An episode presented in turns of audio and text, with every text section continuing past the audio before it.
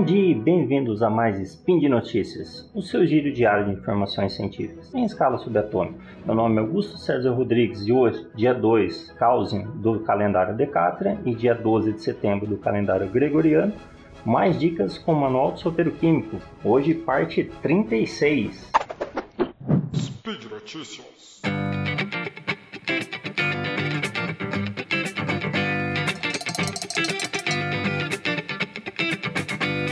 Então vamos para as nossas dicas. A primeira é para você reaquecer a pizza, né? Só que, por exemplo, você quer que a pizza uma pizza amanhecida que sobrou o resto do dia anterior, você quer reaquecer ela sem que ela fique murcha, é, mole. Então tem uma técnica para isso. Apesar de que pizza amanhecida também é muito bom, mesmo murcha, mesmo fria. Mas você quer deixá-la crocante igual no dia anterior. O que, que você vai fazer?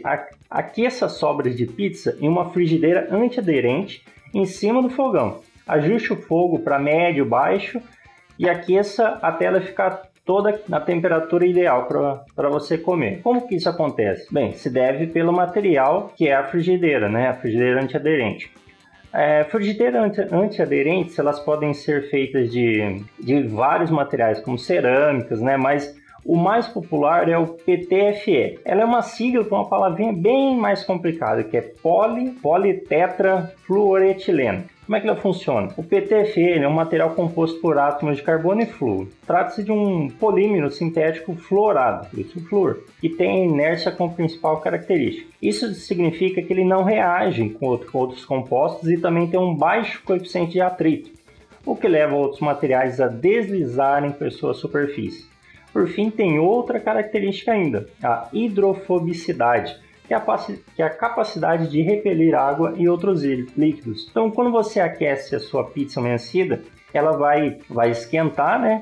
E aí vai a água vai evaporar, a água não vai ficar na, na frigideira e ali vai amolecer ela de novo, não. Ela consegue evaporar a água porque a água, em contato com uma frigideira antiaderente, ela vai evaporar, não vai ficar em cima da, da frigideira ou diferente se você fosse colocar no micro-ondas, né? Então, para você reaquecer sua pizza amanhecida aí, só colocar ela numa frigideira antiaderente em cima do fogão, ajustou por fogo médio aí, baixo e só comer depois, beleza? Próxima dica é aspirar, aspirar locais de difícil acesso. Você tem um aspirador de pó, mas você não consegue chegar naquele cantinho, chegar debaixo de algum lugar e você está sem a, a, devida extensão dele, aquela ferramenta que, sabe, aqueles vários bocais que um aspirador de pó tem. Então o que, que você faz? Pega um rolo de papel toalha, sabe aquele rolo de papelão que fica no meio do papel toalha, ou até mesmo no papel de alumínio, você coloca na ponta dele e aí você pode dobrar, achatar, é, torcer para ficar do tamanho que você quer.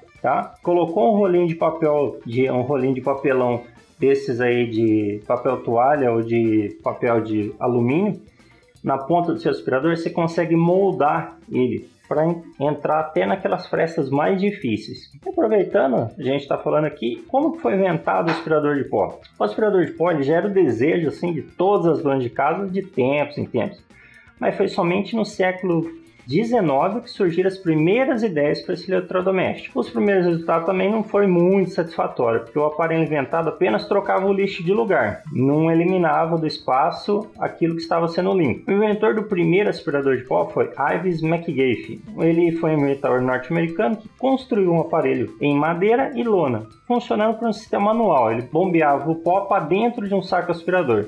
Na época ele foi batizado de Whirlwind e era vendido aí por 25 dólares na época, um preço bem alto até. Né? Já o, primeiro, o primeiro aspirador de pó que criava vácuo foi inventado em 1901 por Hubert Cecil Booth foi um engenheiro inglês que, depois de ter visto os aparelhos existentes, imaginou que seria mais eficiente um aparelho que aspirasse o pó diretamente. Esse aspirador de pó foi chamado de Puffing Billy. Inicialmente funcionava com motor a óleo. O pó era sugado por uma bomba de êmbolo através de um longo tubo com um bocal na extremidade tendo um filtro de pano e mantendo os resíduos depositados numa embalagem fechada. Foi só depois com a eletricidade, a partir aí, a partir do nosso século 20, que aí começou a, a ele se moldar com o, eletro, o eletrodoméstico como a gente conhece ele hoje.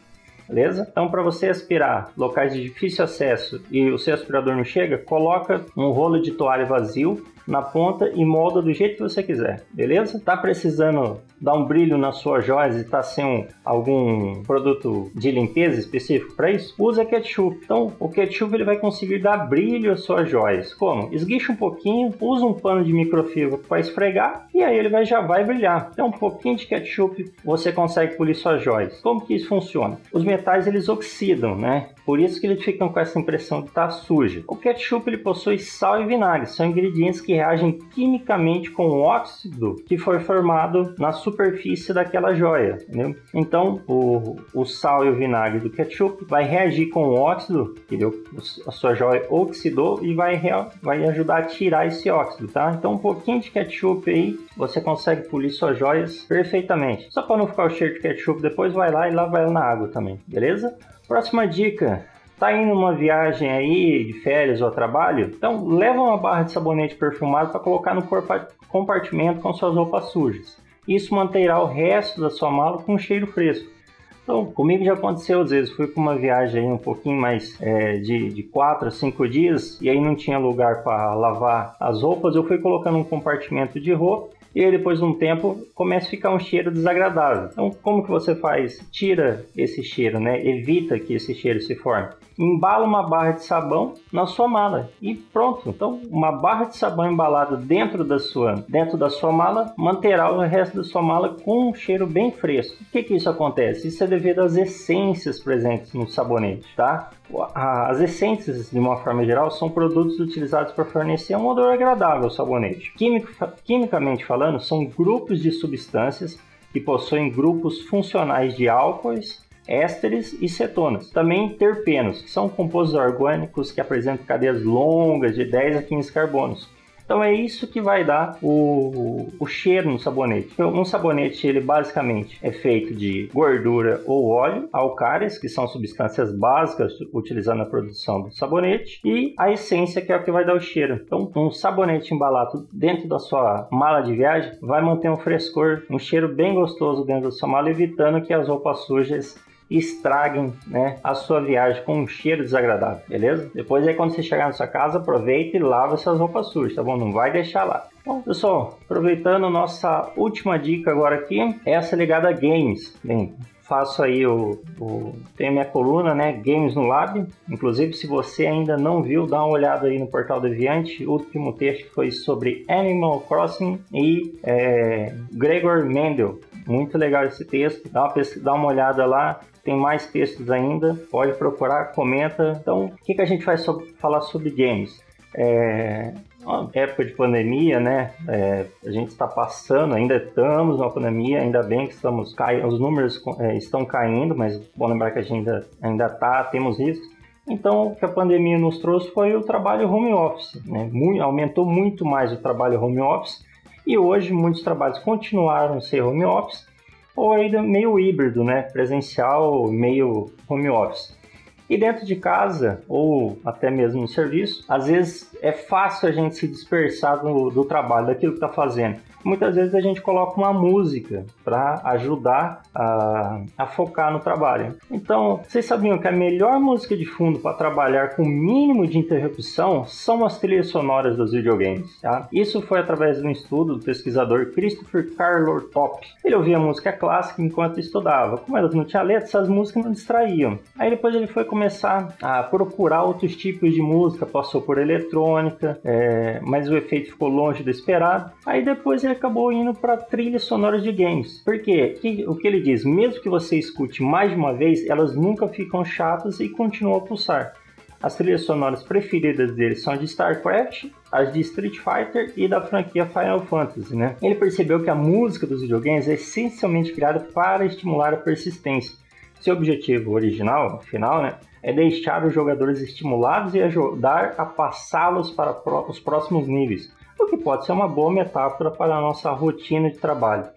E a música fica lá no fundo, né? Ela não é muito intrusiva e também não enjoa, tá? Então, de acordo com outra pesquisa publicada no Journal of Consumer Research, sons ambientes aumentam a cri criatividade. Com base nisso, ele ainda conseguiu ver que as músicas de games funcionam perfeitamente com um som ambiente mais estimulador, As músicas são feitas para você focar e ainda te estimulam a continuar. Então, quer aumentar sua produtividade enquanto ouve uma boa música? Trilha sonora de games. Recomendo aí qualquer um de Final Fantasy, Street Fighter, é, Super Mario, Donkey Kong e até Doom. Doom tem uma música muito boa. Se tiver na época pauleira, vai lá, procura. Mas aí vai do seu gosto, beleza? E por hoje é só. Lembre que todos os links comentados estão no post e deixe lá também seu comentário, elogio, crítica, declaração de amor ou beijo para Xuxa. Lembro ainda que esse podcast só é possível acontecer por conta de seu apoio no patronato SciCast, tanto no Patreon quanto no Padrim. Um grande abraço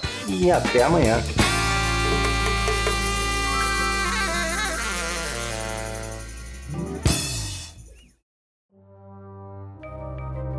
Este programa foi produzido por Mentes Deviantes. deviante.com.br.